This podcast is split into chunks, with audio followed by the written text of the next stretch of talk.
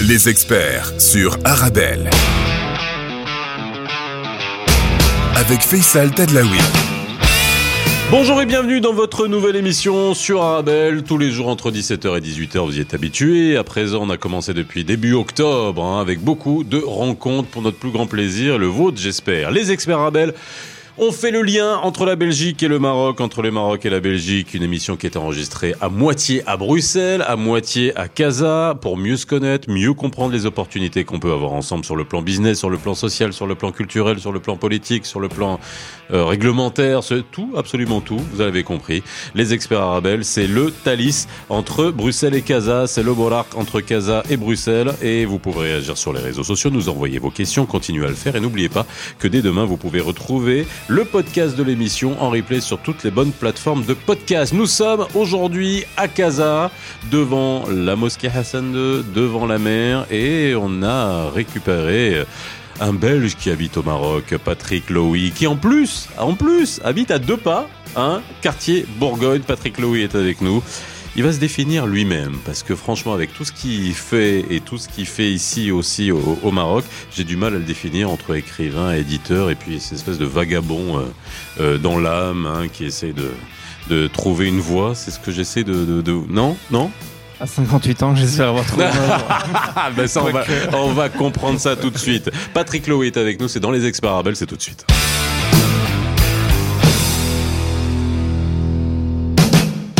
Ravi de vous retrouver dans les experts Arabel. Nous sommes ensemble jusqu'à 18h et Patrick Lowy est avec moi. Bonjour Patrick. Bonjour. Comment ça va? Très très très bien. Ouais, ça a l'air. Hein ouais, très bien. Ouais, 58 ans. non, non, ça, le fait pas. Ah ouais, non, ça se voit pas. Franchement, sincèrement. Khalak est avec nous aussi. Eh oui. Comment ça va Khalak? Ça fait un moment Très très bien. Hein? Non, c'est la première fois que tu enregistres avec nous. À Casa. À Casa. Effectivement. Hein, on était à Bruxelles ensemble. Là, tu es à Casa avec nous pour notre plus grand plaisir. Puis tu es avec nous jusqu'à 18h. Bien hein, sûr. Avec Patrick aujourd'hui. Peut-être parler de beaucoup de choses parce que ça aussi, c'est intéressant dans les experts. Vous avez compris, on parle de choses extrêmement concrètes. On rencontre que ça soit des intellectuels, des politiques, des économistes, des experts qui vous permettent aussi de comprendre comment ça fonctionne euh, à Bruxelles et, et à Casa. Et euh, vous verrez que dans les experts Abel aussi, on essaiera d'élargir un peu les sujets, notamment Bruxelles, capitale de l'Europe, Casa, ouverture vers le continent africain et bah, bah, tout ça, ça nous permettra de faire, euh, de traiter de sujets entre les relations entre l'Union européenne et l'Afrique et ça, ça sera euh, ce qu'on vous prépare pour les mois à venir dans les experts Arabel. Alors, Patrick, euh, Déjà, vous êtes venu avec des bouquins, mais voilà, on, peut vous définir d'une autre manière, mais c'est pas pas que ça, Patrick Lowy, hein, et on va essayer de comprendre. Déjà, qu'est-ce que vous faites ici au Maroc? Ah, mais j'ai répondu à une annonce sur Facebook quand j'étais à Bruxelles. Ah ouais? Voilà, ils cherchaient un éditeur, euh, un éditeur à Casablanca, et j'ai répondu. Et, voilà, et ça s'est fait comme ça. Il y a combien de temps? Ça, c'était il y a il y a quatre ans maintenant. 4, ans. Et c'était la première fois que vous veniez au Maroc non, non, non, non, Alors moi j'ai une histoire avec le Maroc. histoire avec le Maroc. Ah ouais, allez, allons-y. Découvrons, découvrons. Alors la première, ça a été avec Warzazet parce que j'habitais 6 ans à Warzazet. 6 ans à Warzazet. 6 ans à Warzazet en 97. Ah, je peux dire 97 ici. Hein. Oui, oui. Donc en 97. Et donc, euh, ouais, de 97 jusqu'à 2001, 2002, euh, je suis resté à Warzazet et euh, j'ai monté donc un groupe de théâtre là-bas avec des jeunes de Warzazet. Puis euh, l'Union européenne s'est intéressée à mon projet là-bas et donc on a créé un centre pour les jeunes qui s'appelait l'espace Diwan. Mm Voilà, c'était ma première grande aventure euh, marocaine. Warzazet. Puis je suis parti au Brésil et je suis revenu, euh, je suis revenu quelques années plus tard à Marrakech. Voilà, la ville que je détestais le plus au Maroc. C'est vrai? et j'ai décidé de faire, de faire contre, contre, contre mon sentiment, en fait, d'y aller quand même et de, et de vivre là-bas. Je suis resté six ans aussi. Ah ouais, vous avez fait contre fortune bon cœur et vous êtes euh, resté à Marrakech pendant six ans. Pendant six ans, où j'ai beaucoup écrit, en fait, où j'ai écrit notamment Le rêve de l'échelle. Mhm. Sinon, euh, ça c'est ma troisième expérience au Maroc. Voilà, je suis là depuis. Euh, C'est quand même atypique. Hein. Ouarzazate, Marrakech, Casa. Ouais. On Et atterrit trois- toujours à Casa finalement. hein. C'est ça. tous, les chemins mènent à, Casa. à Casa, évidemment. Ah bah Casa c'est Rome du Maroc, hein, c'est pas voilà avec tout ce que ça implique. Hein. On peut même dire Rome des années 70 avec tout ce que ça a à l'intérieur. Alors non mais alors c'est ça qui est intéressant. On, on va on va aller sur votre parcours et puis c'est vrai que c'est intéressant de voir comment vous savez, dans les experts on essaie de, de voir tous les points communs qu'on peut avoir entre la Mhm. Belgique et le Maroc. Il y en a beaucoup. Mhm. Hein, et on verra aussi hein, de tous les sujets que vous traitez, euh, notamment, on va parler de l'édition, on va parler de, de culture nécessairement et de ce que vous avez pu voir ici. Hein, euh, Peut-être l'appétence culturelle, parce que nous, on s'en plaint beaucoup ici euh, au, au Maroc, on, on, la, on, la, on, la, on la commente beaucoup. Mais avant qu'on arrive à ça, je veux juste comment un Belge qui arrive pour la première fois au Maroc... Euh, s'installe à Ouarzazate parce qu'il faut quand même visualiser Ouarzazate et j'imagine Ouarzazate en 97 euh, Ouarzazate je pense que beaucoup de gens l'ont connu euh, à un moment donné parce que euh, soit euh, j'avais il y avait Jacques Chirac qui allait euh, qui allait très très souvent très souvent là-bas. À ouais non oui bon, bon dans la région quoi. Je veux dire juste qu'on visualise la région hein, dans laquelle on est. Euh, qu'est- qu'est-ce qui vous a pris? Et puis ça ressemble pas très, ça, ça ressemble pas trop à Bruxelles quoi. Warzet. Oui, non, ça, Non, non, mais donc il faut dire quand même dire quelque chose, c'est que avant le Maroc, j'ai beaucoup voyagé. Oui. J'ai- vécu en Italie pendant plusieurs années, Mhm. j'ai vécu au Portugal, donc euh, j'ai beaucoup voyagé en Inde et, et- et au Canada, donc j'étais et au Brésil aussi. Donc j'ai énormément voyagé. Donc euh, euh, c'est finalement un truc très très simple, euh, familial. C'est euh, de la famille de mon ex belle-sœur qui qui habitait au, au Maroc, qui habitait à Rabat, et j'ai dit à mon frère tiens, mais donne-moi leur contact, je ne sais jamais, on sait jamais. C'est possible que j'irai là-bas un jour. Ouais. Et puis je me suis arrivé, je suis arrivé à Rabat et puis euh, euh, la personne m'a dit mais écoute pourquoi tu n'irais pas à Ouarzazate Et moi j'avais jamais entendu parler de Ouarzazate. euh, je pensais qu'il se foutait de moi en fait. voilà, voilà, c'est vraiment comme ça que ça s'est passé. Je suis parti, j'ai pris le train jusqu'à Marrakech, j'en pouvais plus déjà du Maroc. J'ai vraiment eu cette sensation de ça m'énervait en fait le pays m'énervait. ah oui Voilà, c'est comme ça.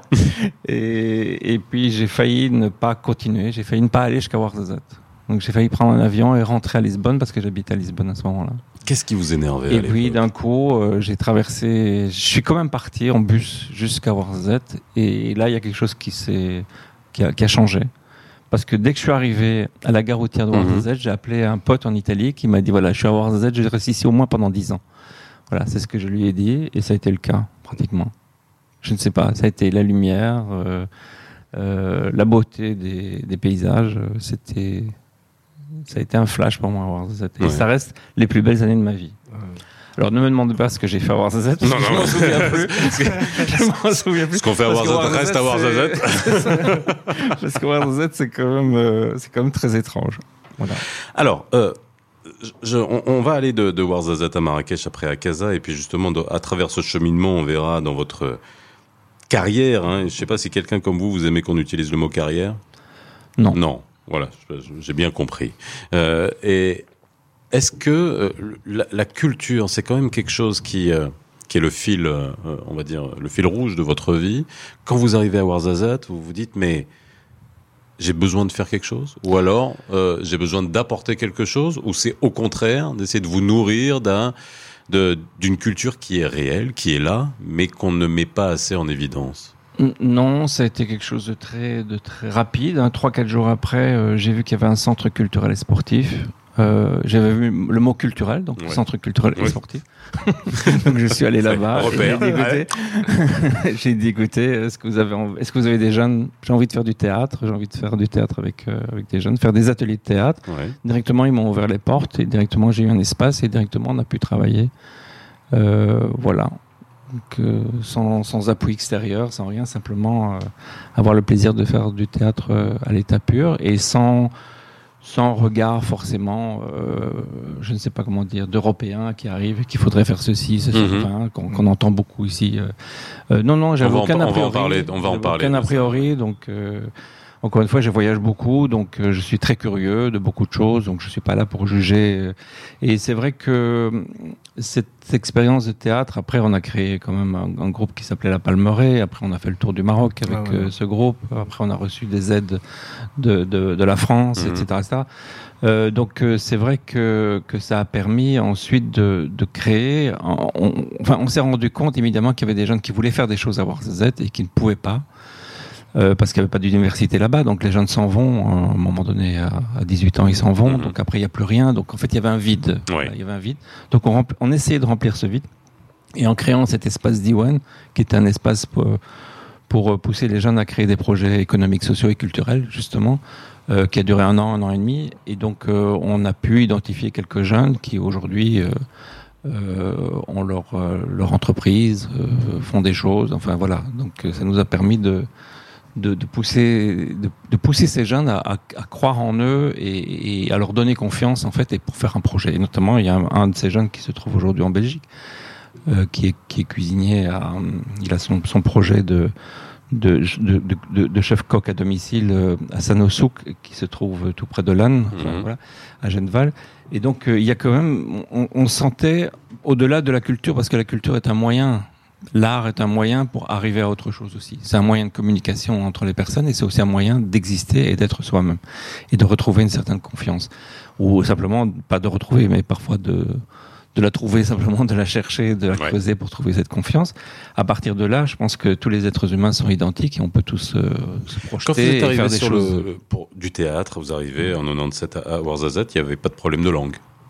Lorsqu'on parle de théâtre, on parle Non, de communication, c'est de l'expression. Parce que les jeunes, euh, moi j'aurais préféré faire du, du théâtre en berbère, mais, Ouais. mais les jeunes veulent le faire en français parce qu'ils Mhm. veulent euh, profiter pour, euh, voilà, il y a un- quelqu'un qui parle français qui est là, enfin en français parce que moi je suis le français même si on est belge, Oui. donc le français qui est là. euh, Ah, et c'est dur, ça. ça c'est dur. c'est probablement le plus dur. C'est- le plus, dur à supporter. et, et donc, euh, Bah, après, on peut le comprendre. Des fois, il y en a qui nous prennent, euh, voilà, sais, maghrébins, c'est marocains, algériens, tunisiens, c'est la même chose. Nous, des fois, des asiatiques, et les vietnamiens, chinois. Bon, je sais, je sais. Mais c'était le France. c'était- Ok, la France, mais c'est encore plus dur. C'est ça. beaucoup plus dur. non, je plaisante. Euh, et donc, c'est vrai que les jeunes ont envie de, de parler euh, le français, ou en tout cas avaient envie d'aller plus loin. Même moi, j'ai fait du, du- du théâtre au Brésil, je le fais en portugais, je le fais pas en français. Donc, euh, pour moi, ça aurait été même un... parce que ma, ma, je veux dire, après toutes ces années au Maroc, c'est vrai que la chose que je regrette le plus aujourd'hui, c'est de ne pas parler la langue et le darija. Et alors que je parle six langues. Mhm. Donc tous mes autres voyages, tous mes autres projets ont pu se faire euh, dans la langue du pays. Alors souvent dans les experts arabes, là, on fait ce distinguo, enfin pas ce distinguo, mais en tout cas trouver les points communs qu'il peut y avoir entre ce brol linguistique au Maroc euh, avec euh, la mazir, le français, la darija, l'arabe classique, les différences entre les différents dialectes amazir, l'espagnol au nord. Bon bref, c'est euh, quand même un, espèce de grande grande cuisine, hein, de grand pot-au-feu. Et puis euh, le français et le néerlandais. Le flamand, euh, il y a quand même des, des, des, des points communs. Oui, oui, moi je trouve qu'il y a énormément de points communs.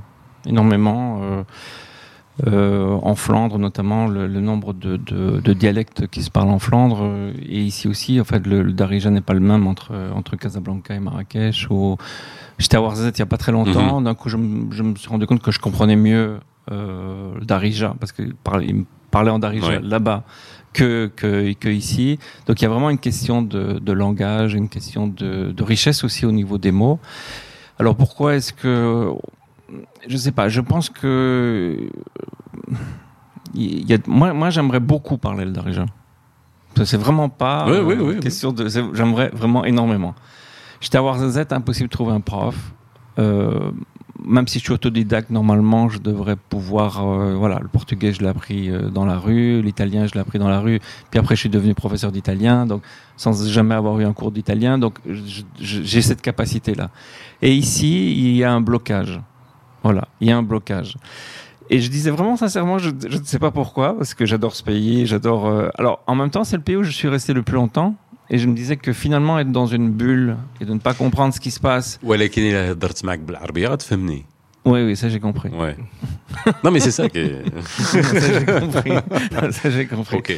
Euh, mais j'ai le problème avec euh, d'autres langues, hein, euh, notamment le flamand. Mhm. Mon père est flamand, mais j'ai des difficultés à parler le flamand. Donc je crois aussi qu'il y a une question d'accueil linguistique. C'est-à-dire, je pense aussi que. Bon, ben, c'est vrai que j'entends, il y, y, a quand même des étrangers qui parlent ici, parle ici l'arabe euh, couramment. Hein, c'est pas ça. que Je veux dire, c'est pas une généralité que je suis en train de faire. Mais C'est rare, hein. mais rare. c'est rare. C'est très rare. C'est rare. Mais je pense qu'il n'y a pas non plus. Il y a toujours un étonnement quand je commence à parler un tout petit peu l'arabe. Il y a toujours un étonnement et il y a un blocage euh, chez moi qui se qui se produit. Mais je n'arrive pas en fait. Je- je- voilà. Je, sais dirais, si je vous dirais une explication, Non, non, mais alors, non, euh, mais ah, non, mais pas du tout. Mais c'est moi, c'est intéressant d'avoir euh, toutes ces explications Ouais, sur la langue. Et c'est moi, c'est un sujet qui me passionne parce que c'est Ouais. passionnant. C'est pas la langue et, euh, et les langues. Et c'est vrai que le Maroc est assez spécial hein, dans le, le- toute la panoplie Mm. euh, de, de langues. C'est parfois une, euh, c'est une richesse qu'on euh, transforme souvent en handicap euh, malheureusement. On fait une petite pause dans les experts arabelles et on revient juste après. Euh, nous sommes à Casa. Patrick Lowy est avec nous aujourd'hui. Chronique d'un écrivain, éditeur, artiste belge dans ses voyages et ses pérégrinations au Maroc. hein, et puis Ouarzazate, Marrakech, Casa. Après, on verra où est-ce qu'il ira après. Rabat, peut-être Pourquoi pas Nous, on revient dans les experts arabelles. Khalar qui est avec nous aussi sur le plateau tout de suite. 17h-18h, les experts sur Arabelle. Avec Faisal Tadlaoui.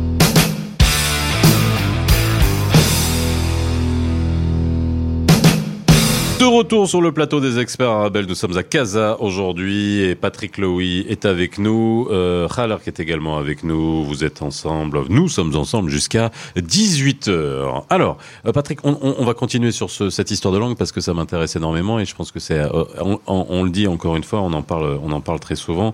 Euh, cette langue-là, c'est, alors vous avez dit quelque chose d'extrêmement important, c'est qu'il y a très peu d'étrangers qui la parlent hein, dans la rue. Moi, je, moi, les, les amis euh, français ou belges qui parlent la Dalija, je peux les compter sur les doigts de, sur les doigts de la main de Django Reinhardt. Mais euh, c'est quoi? C'est un accueil? C'est les gens qui vous laissent pas parler? C'est c'est euh, beaucoup de gens me disent aussi, bah en fait, le français est partout ici, que on n'a même pas besoin de parler arabe pour bosser, pour Oui, oui. trucs, etc. Est-ce que ça, aussi c'est ça vrai joue? aussi. Ça, Ouais. c'est vrai, ça, ça joue. Euh, euh, c'est évident que ça joue, en fait. Oui. On est ici, euh, la plupart des choses sont en français, on peut parler en français, donc il n'y a pas de voilà. Mais euh, je, pense qu'il y a aussi une question d'accueil, en fait. Donc euh, au Portugal, j'ai vécu au Portugal, j'ai beaucoup de difficultés à apprendre et à parler avec les gens en portugais. Pourquoi? Parce que directement, ils se mettaient à rire, ils ne comprenaient pas. En fait, ça vous met dans un blocage psychologique aussi. La langue s'apprend à partir du moment où vous n'avez pas ce blocage psychologique. Les Italiens vont vous dire toujours que vous parlez très très bien l'italien, même si vous parlez comme, comme, comme, comme une chèvre andalouse. Ok.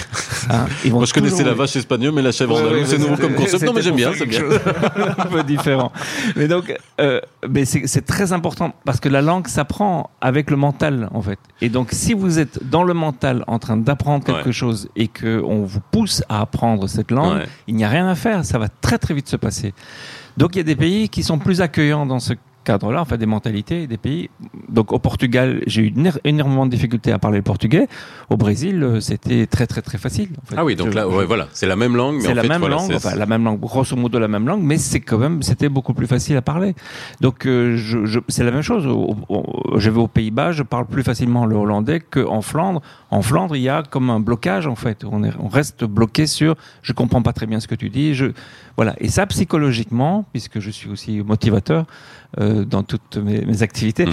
euh, psychologiquement c'est très important. Et la langue passe par le psychologique et par le mental. En fait, est-ce que c'est pas aussi l'explication pour qu'on puisse faire le point commun avec euh, avec avec la Belgique, hein, la Flandre, les Flamands, c'est une crispation, une crispation linguistique qui était tout le temps le soit une un- une langue de revendication, soit une langue de reconquête sociale, euh, de de revanche, hein, comme ici. Nous, c'est il y a beaucoup qui sont en train de rejeter un peu le français euh, pour dire ah bah tiens ouais, c'était la langue de l'ancien colonisateur les Flamands qui reprennent leur revanche sur l'histoire, euh, avec. euh, Est-ce que ça, c'est, on a ce point commun aussi? C'est, c'est, c'est, c'est peut-être pour ça aussi qu'on a du mal à faire apprendre à donner l'expression à la langue?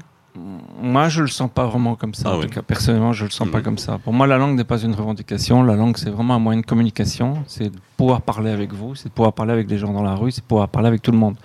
Maintenant, euh, c'est vrai qu'on peut tous faire un petit effort pour essayer de se comprendre. On peut se parler avec les mains aussi. hein. Oui. On peut, on peut aussi ne pas parler d'ailleurs. hein. L'expression passe aussi par par le regard et par euh, et ça, je pense que c'est important. Après, Alors le Je- problème je à la radio, si peu- on fait un grand silence, on va prendre ça pour un problème technique. On peut essayer, hein, mais Essayons.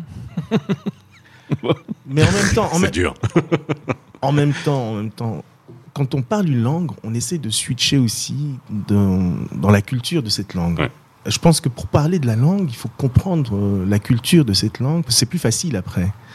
Et on- il y a des, des méthodes de fonctionnement, comme moi, par exemple, je parle, je parle plusieurs langues, et à chaque fois, pour parler la langue que je, je veux parler, je me mets dans, dans ce mood culturel. Alors, Est-ce que c'est parle. votre cas? Khalak parle darija, Khalak parle français, Khalak parle néerlandais. Je l'ai entendu parler néerlandais que dans des visios pour le boulot. Non mais c'est vrai, vrai, parce que tu switches en néerlandais pour le, pour le boulot.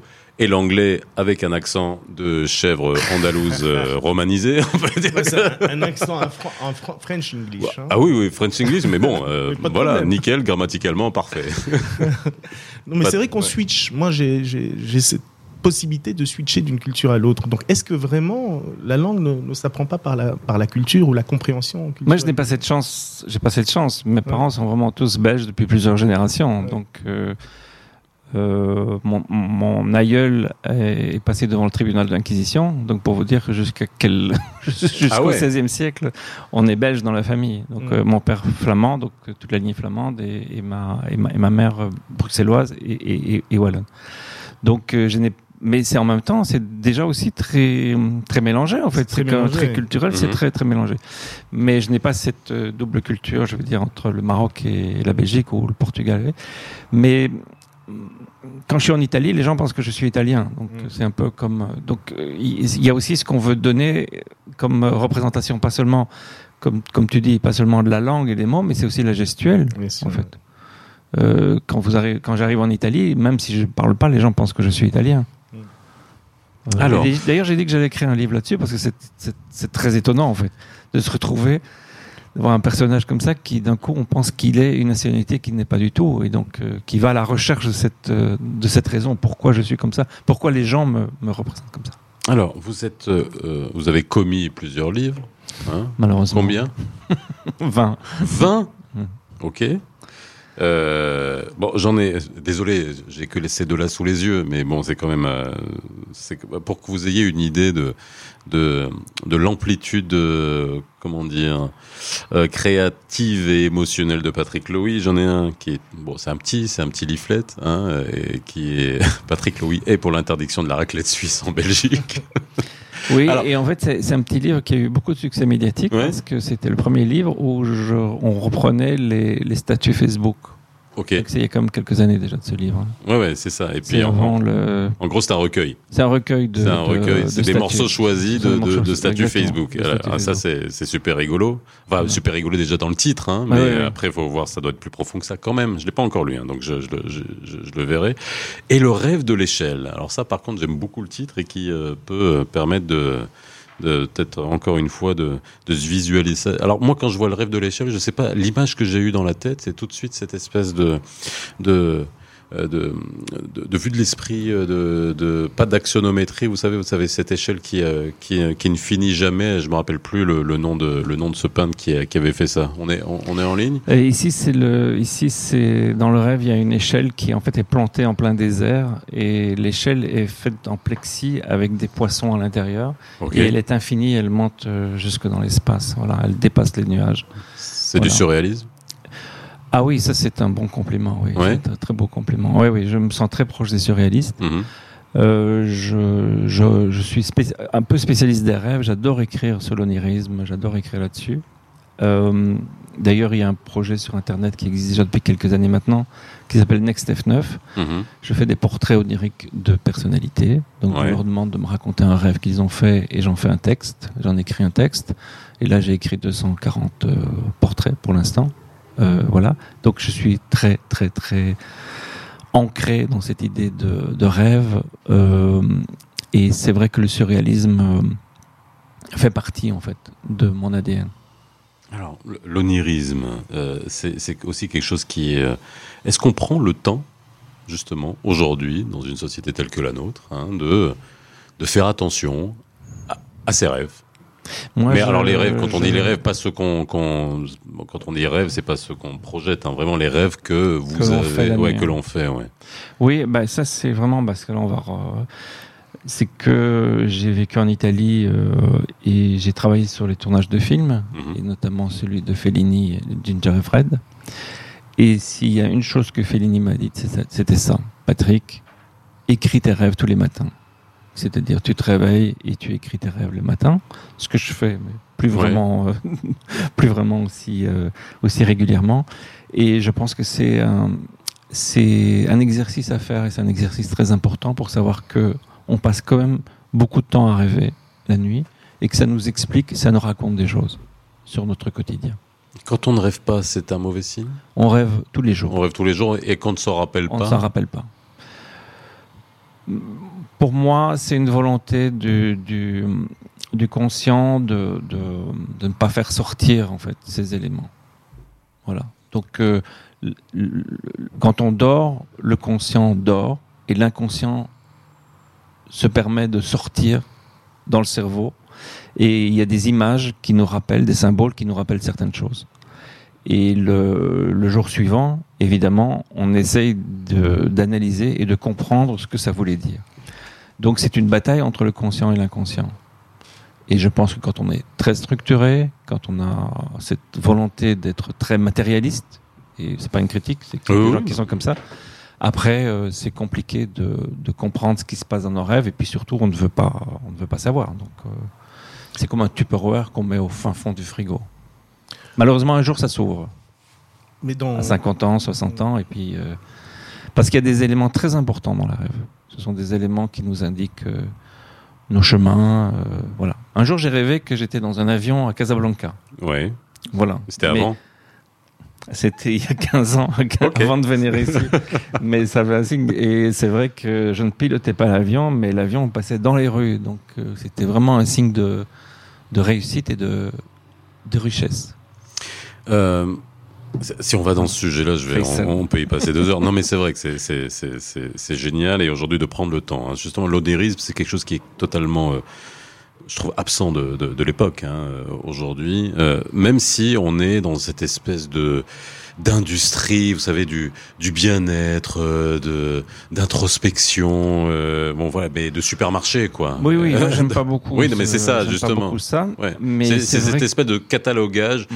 Voilà, on vous fait rentrer dans des cases. euh, Ah oui, et puis les coachs, Ouais. ce sont vraiment des choses que. C'est pour ça que moi, je me. Je, je, je fais surtout de la motivation. J'essaie surtout de motiver les gens et de leur faire comprendre. Voilà, euh, ce genre de choses. Mais c'est vrai que même dans le cinéma, puisqu'aujourd'hui je travaille dans le cinéma ici à Casablanca, je suis directeur du développement de, de scénarios euh, pour une société norvégienne. Donc voilà, comme ça. C'est encore une autre langue. qui- Attendez, stop. On est passé de la chèvre andalouse C'est ça. à, Au au producteur. scénariste, producteur belge à Casablanca pour une boîte norvégienne. Moi, Voilà. franchement, si ça, c'est pas la globalisation. Moi, je, je m'appelle pas Faisal. Je m'appelle pas Mohamed. On va parler de Mohamed parce que ça, c'est aussi, c'est un, de, un de vos bouquins. Alors, ouais, alors justement, aujourd'hui, vous travaillez dans le cinéma, sur le scénario. On est à la veille hein, de, de, de la reprise du Festival international du film de Marrakech, hein, parce que moi, j'étais sur ce festival pendant près de huit ans euh, dans ma vie. Très belle, très belle période aussi, aussi de ma vie. Ça, c'est euh, écrire des scénarios. Euh, c'est c'est un autre exercice, hein, bien, bien évidemment, et, et, euh, et notamment ici au Maroc. Quelle vision vous avez justement de la manière avec laquelle on raconte les histoires? C'est lié hein, avec les rêves, hein. Oui. Euh, le storytelling, euh, comment on raconte des histoires à travers l'écriture des scénarios. Oui, en fait, je crois que c'est Godard qui disait que si vous ne filmez que le visible, c'est un téléfilm, enfin quelque Oui, chose comme ça. Et si vous, vous, vous, vous filmez l'invisible, là, on, on- on est dans le cinéma. Et donc, c'est vrai que dans les scénarios que je reçois, euh, l'invisible est, est- est fort absent. En fait, Euh, les rêves sont fort absents, Mhm. l'invisible est fort absent. Euh, c'est dommage d'ailleurs. Globalement, dans le cinéma, je sais pas, il y a des choses quand même qui se passent au niveau des rêves, certains films qui sont sortis, tout ça. Mais Bah, c'était très que- technique à la main avec Inception, si on pense à ça. Oui, c'est très exemple. gros. Ouais, mais bon, euh, ça vous fait au moins réfléchir. Mais bon, c'est avec un gros Ouais. blockbuster. quoi.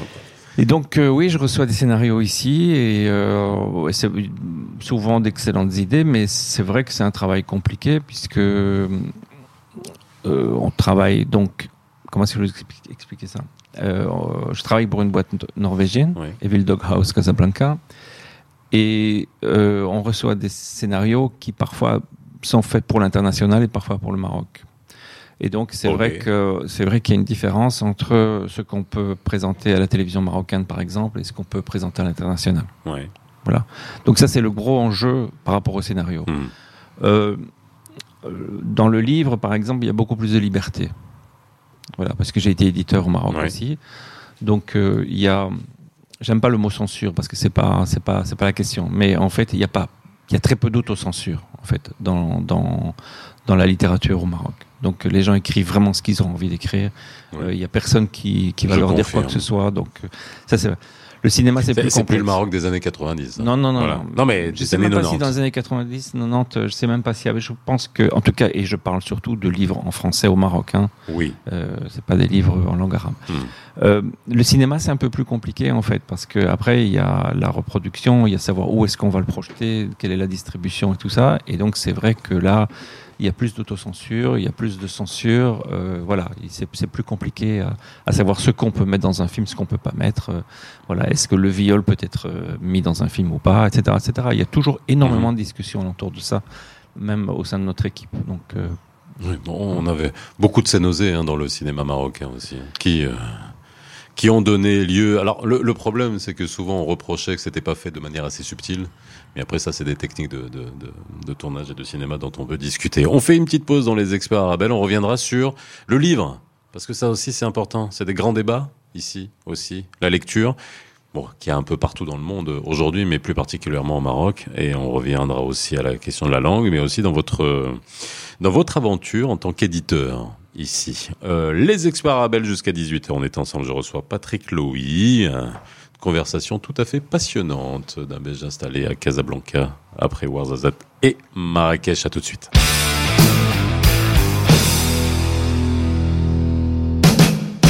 De retour sur le plateau des experts arabes, nous sommes à Casablanca. Patrick Lowy est avec moi aujourd'hui à Casa. Vous avez pas, vous étiez pas loin, hein. Khalak est avec nous également sur le plateau. Euh, vous habitez juste à côté à Bourgogne, quartier oui. Bourgogne, hein. oui, oui, oui. pas en Bourgogne, hein, quartier 600 mètres. Bourgogne. 600 mètres, oui. Vous aimez bien le quartier? J'aime beaucoup ce quartier. Ouais Ouais? Ouais. J'aime beaucoup. euh, J'aimais beaucoup me balader avant, mais c'est vrai qu'avec le travail, c'est devenu difficile. Maintenant, j'ai un vélo, donc euh, j'ai Oui. un vélo au travail, donc c'est assez, c'est assez sympa. Vous êtes à deux pas de, de ça. Oui, oui, oui, tout à fait. Franchement. Tout à fait. Vous venez pas nous dire après que vous profitez pas du soleil, quoi. non mais c'est ça, c'est dingue. Voilà. C'est, en fait, c'est ça aussi. bah, après, on peut revenir sur les mécanismes psychologiques qui vous qui vous sont chers aussi hein, et qu'on peut voir dans les rêves. C'est-à-dire que c'est le fait de savoir qu'on a quelque chose à côté qui, euh, vous, qui, même si on n'en profite pas, ça vous met dans un espèce de confort. Non, mais Je vais climat, loin, je suis le- désolé, hein, Le, le- le climat à Casablanca est, est quand même fantastique, donc euh, même si je préférais celui de Ouarzazate, mais plus sec et plus, Plus chaud, plus sec, pas, pas aussi chaud que Marrakech, hein, mais, mais Oui. plus, plus chaud mais sec en fait. Voilà. Ouais. Et, plus, euh, plus froid le soir. hein, ouais. Cette humidité à Casablanca est parfois un peu, un peu déroutante. Alors, on va parler d'édition. Euh, ça, c'est, c'est, c'est- ça fait partie des sujets aussi dont on, on débat beaucoup euh, au Maroc. Hein, au Maroc, parce que la lecture, il y avait des études qui étaient sorties. Bon, après Mm. qu'on, qu'on on pouvait sans, euh, soit les, les, soit les débattre, les démonter, etc. Mais en tout cas, que les Marocains ne lisaient absolument plus. Après, c'est une tendance un peu mondiale, mais avec une particularité aussi marocaine. Et quand on vient dans un marché comme ça où finalement, en termes d'édition, qui est euh, majoritairement de l'édition francophone. Il y a très peu de, de, de, de, livres euh, en arabe. hein. Ça commence. Il y a- il y, en a beaucoup plus maintenant, hein, mais c'était quand même une tendance hein, Mm. à, une- à un moment donné. Là, heureusement, il y a de plus en plus de- de- d'écrivains euh, marocains. Donc vous, en tant qu'éditeur ici, euh, est-ce que vous vous êtes spécialisé sur quelque chose? Est-ce que vous êtes que sur le francophone? Est-ce que vous êtes ouvert à tout- tous les types d'expressions? Non, non, quand, quand j'étais éditeur ici, on ne faisait que des livres en français, Mhm. avec des écrivains marocains, principalement. Ouais, même si d'expression francophone. hein. expression ouais. euh, francophone. Et euh, on a publié un livre d'une euh, d'une libanaise aussi. euh, donc, euh, donc voilà, on était assez ouvert sur la francophonie à ce Mhm. moment-là. Moi, je travaille plus euh, dans Mhm. l'édition. Maintenant, c'est le cinéma, mais euh, c'est vrai que c'était 35 ans de ma vie l'édition. Donc, euh, puis un jour, on est venu me dire tiens, mais t'as pas envie de faire du cinéma? Et c'était c'était mon rêve euh, puisque je vous racontais que j'étais avec Fellini, donc Oui. c'était il y a très très longtemps. Non mais ça c'est ça c'est vrai, c'était pas un rêve ça. Non, le quoi donc Avec Fellini. Mais bien sûr, C'est la- Mais on, on fait la même différence. si j'étais pas tout seul. Il y a un jour- j'ai demandé à cette personne, mais est-ce que c'était pas un rêve? Est-ce que j'ai vraiment rencontré Fellini? Il m'a dit oui, oui, j'étais là, j'étais là, j'étais là. Parce qu'à l'époque, on faisait pas des selfies. Oui, c'est vrai. ça, pas de. Donc, euh, donc le. L'édition, je l'ai fait pendant 35 ans et l'édition en Belgique, je la connais très bien puisque j'ai fait surtout l'édition de la petite édition, ce qu'on appelle la petite édition. Et c'est vrai que j'ai vu vraiment des rapprochements entre le Maroc et Ah, la la petite Belgique. édition, c'est quoi? C'est le, le volume que, que- Oui, ce sont des petits éditeurs, Voilà, des oui. éditeurs qui, qui ne sont pas forcément, euh, je veux dire, euh, connus ou qui sont, mais qui font de l'excellent travail. Mhm. Et donc après, petit à petit, ils deviennent plus grands, mais ça c'est autre chose. Donc euh, en France aussi, on parle tout le temps de Gallimard, on parle tout le temps de Flammarion, mais il y a quand même euh, des centaines et des centaines d'éditeurs qui font du très bon boulot. Donc, euh, donc en arrivant ici, je remarquais qu'il y avait le même fonctionnement en fait dans l'édition au Maroc que l'édition en Belgique francophone. Mhm. Les Flamands travaillent différemment, ils Ouais. sont plus anglo-saxons et tout ça, mais il y avait cette même, c'est-à-dire ce rapprochement avec Paris, c'est-à-dire que tous les auteurs veulent être publiés à Paris, ça c'est vraiment euh, une constatation, et puis un milieu de l'édition qui a des difficultés pour euh, pour vendre ses livres. C'est le cas des éditeurs euh, des éditeurs belges en Belgique, c'est pas Mhm. évident en fait, puisque toutes les librairies mettent en avant d'abord euh, toute l'édition française, toutes les sorties qu'on voit dans tout ce qui se passe à Paris en fait. Oui. Voilà. Euh, ce qui se passe en Belgique sans passer par Paris a beaucoup de difficultés à, à vivre et à exister. Euh, voilà. Et donc ça, on a le même problème ici. Donc, euh, c'est-à-dire qu'il y a d'excellents écrivains euh, marocains qui ne sont pas connus en Europe, qui ne sont pas connus en France et qui, qui sont publiés uniquement ici au niveau local. Voilà. Et donc Euh. là, je me suis retrouvé avec la même la même situation. Au niveau, on, on ne sait pas combien de francophones il y a exactement au Maroc et qui savent qui savent lire et qui ont envie de lire des romans. Mhm. Mais le grand problème ici Oui. aussi, c'est que la plupart des gens qui lisent en français lisent des livres qui viennent de Paris, Gallimard, Flammarion, etc., etc. Donc créer un milieu de l'édition, pouvoir vendre des livres ici, c'est très compliqué. Comme en Belgique d'ailleurs, c'est assez compliqué. Donc ici, c'est beaucoup euh, des gens qui ont des réseaux qui permettent de vendre des livres. Hein? Des les- médecins, des, des gens qui, qui, voilà, qui sont connus, reconnus. Donc c'est pour ça qu'on a une littérature francophone un peu, je vais pas dire bourgeoise, mais Ah oui, non, mais si, si, on peut le voilà, dire. hein. on peut le dire. On peut le dire ici, on C'est peut le dire. Et puis c'est très, euh, c'est très concentré. Hein. C'est un petit, Voilà, un c'est très petit- un petit concentré, très milieu, et donc euh, voilà, on essaie de vendre ses livres, et donc on est obligé d'acheter le livre de cet ami parce que voilà, etc., etc. Donc c'est un- c'est quand même globalement comme ça que ça se passe euh, ici, mais en Belgique aussi. Hein. Ouais. Et même avec les plateformes et autres médias, Amazon, tout ça, est-ce que ça n'a pas un peu changé euh, l'accès, l'accessibilité en tout cas de certains livres ou de qualité sur le marché international quoi? Non, parce que pour acheter un livre sur Amazon que vous ne connaissez pas, en fait, que, enfin, pour découvrir un livre, comment vous faites pour découvrir un livre sur Amazon? Le référencement. Ouais. Chercher des thèmes, euh, enfin, mais qui fait ça en fait Euh, Toi, vous Oui. Je sais pas. Il y a, pas, il y a Oui, peu de toi, gens qui font ça. En tout cas, moi je le fais. Oui, oui, moi aussi. Non, mais toi, t'es spécial, toi. Oui, voilà, c'est ça, c'est ce que je veux dire. Il y a peu de gens qui font ça. On, on regarde sur Amazon les livres qu'il y a et puis on prend, voilà, euh, Celui le plus connu. le plus ouais, vendu, le plus truc, c'est ce qu'on regarde. On achète celui-là. Donc Mm. euh, c'est vrai que tout le restant, il y a, il y a cette, euh, j'aime beaucoup ce mot, la bibliodiversité, qui, qui en fait a disparu, comme la biodiversité. En fait, on est dans le même, euh, dans le même Bah, schéma. il y a la même chose dans le cinéma. Vous avez Oui. les blockbusters, le cinéma d'auteur, dans le fromage aussi. intermédiaire. Non, oui. dans, le- dans le fromage Dans la bière aussi. Dans la bière aussi. Donc, Alors, moi, moi, euh, une question aussi, et puis que vous avez traité dans, dans, dans un livre, hein, et euh, ça, c'est aussi le, le, la migration, l'immigration, l'expatriation, parce que finalement, on la est. transmigration. Voilà. Euh, Vous, vous considérez comme quoi? Un expatrié ou un immigré? Ici. C'est pas à moi à le dire. En fait, Ok moi, je, moi, je suis moi. En fait, je, je sais pas. J'ai toujours voyagé. Je suis un être humain d'abord. euh, voilà, j'ai toujours considéré ça. Moi, ça me dérange pas si on, si on me dit que je suis expat ou si on me dit que je suis immigré. Euh, par contre, je n'aime pas cette euh, différence de dénomi. De, Ouais. de- voilà. Nous non plus. Voilà, je n'aime pas. Voilà.